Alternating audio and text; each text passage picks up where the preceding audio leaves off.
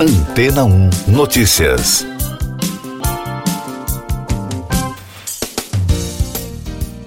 Bom dia!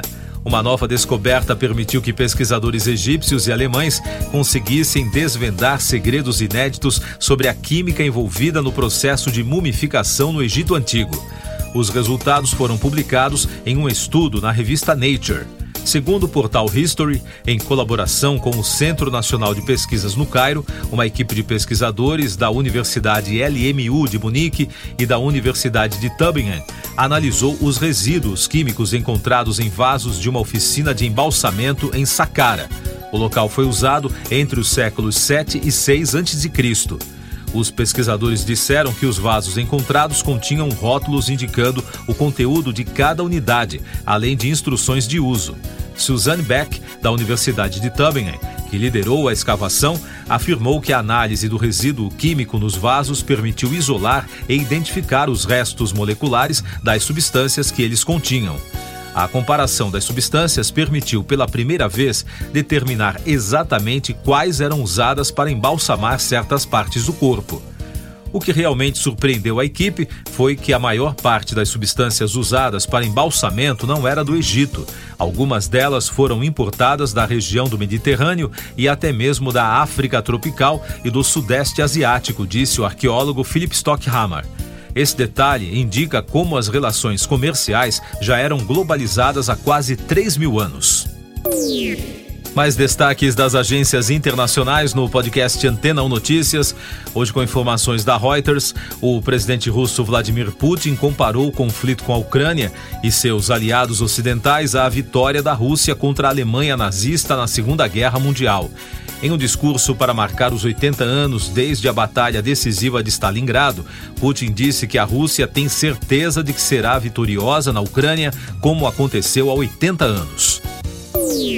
O Irã culpou Israel por um ataque de drones a uma instalação militar perto da cidade de Isfahan.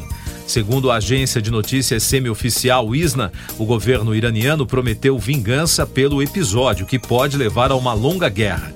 O ataque ocorreu em meio à tensão entre o Irã e o Ocidente sobre a atividade nuclear de Teherã e seu fornecimento de armas para a guerra da Rússia na Ucrânia. A procuradora-geral de Israel disse que o primeiro-ministro Benjamin Netanyahu tem que ficar de fora do esforço de seu governo para reformar o sistema judicial. Em declaração sobre a repercussão do plano, Gali Baharav Miara afirmou que há um conflito de interesses. Ela citou o julgamento de corrupção em andamento do primeiro-ministro, no qual ele alega irregularidades.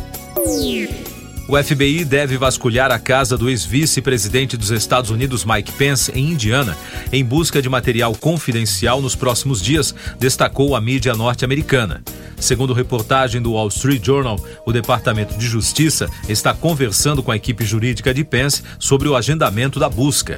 A CNN afirmou que o escritório de Pence, em Washington, também está na mira do Federal Bureau of Investigation. E da agência France Press, um terremoto de magnitude 5,1 sacudiu o sul, oeste e centro da Guatemala na quinta-feira. O tremor não deixou vítimas ou danos materiais, informou Rodolfo Garcia, porta-voz da entidade que pertence à Coordenação Nacional de Redução de Desastres. O movimento da Terra, com profundidade de 17 quilômetros, foi sentido em grande parte do sudoeste do país e no centro, onde está a capital. Eu sou João Carlos Santana e você está ouvindo o podcast Antena 1 Notícias. Agora com destaques das rádios pelo mundo, começando com informações da Fox News dos Estados Unidos. Shania Twain revelou em entrevista ao apresentador Zane Lowe no Apple Music One que teve uma luta muito ruim com a Covid-19. A cantora canadense de música country disse que depois de 12 dias doente, estava quase morrendo. Felizmente, fez terapia com plasma e funcionou. A experiência com Covid-19 inspirou uma música do novo álbum da estrela Queen of Me, chamada Inhale Exhale Air. O ator premiado Bob Odenkirk foi homenageado como Homem do Ano de 2023 pela Haste Pudding Theatricals da Universidade de Harvard. Odenkirk ficou mais conhecido como o advogado Saul Goodman em Breaking Bad, O grupo de teatro, que data de 1844 e se autodenomina o terceiro grupo de teatro mais antigo do mundo, distribui o prêmio de Homem do Ano desde 1967. A lista dos homenageados anteriores inclui Bob Hope, Dustin Hoffman e Sean Connery. Da rede iHeart, Neil e sua esposa Crystal René acertaram os detalhes do divórcio. Como parte do acordo, Neil pagará a René 1 milhão e 600 mil dólares apenas para equilibrar seus ativos imobiliários. Ela receberá uma de suas quatro casas na Geórgia, junto com 20 mil dólares de despesas de mudança. Além da quantia em dinheiro, René receberá 12 mil dólares por mês em pensão alimentícia. A rede de rádio repercutiu uma reportagem do portal TMZ. E da Ultimate Classic Rock também dos Estados Unidos, Bruce Springsteen lançou sua turnê de 2023 na noite da última quarta-feira em Tampa, na Flórida, marcando a primeira apresentação ao vivo com a sua E Street Band em quase seis anos. O repertório contou com mais de 20 músicas, incluindo algumas das canções mais recentes, com destaque para a versão do sucesso Night Shift dos Commodores. O cantor continuará em turnê pelos Estados Unidos nos próximos meses, antes de embarcar para a Europa. Siga nossos podcasts em antena1.com.br.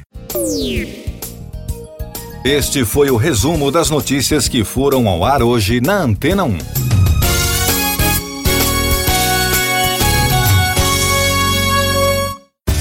Depois de tanto conteúdo legal, que tal se hidratar com água rocha branca?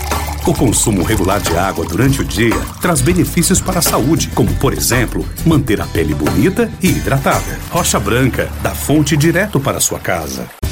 Depois de tanto conteúdo legal, que tal se hidratar com água rocha branca? O consumo regular de água durante o dia traz benefícios para a saúde, como, por exemplo, manter a pele bonita e hidratada. Rocha Branca, da fonte direto para sua casa.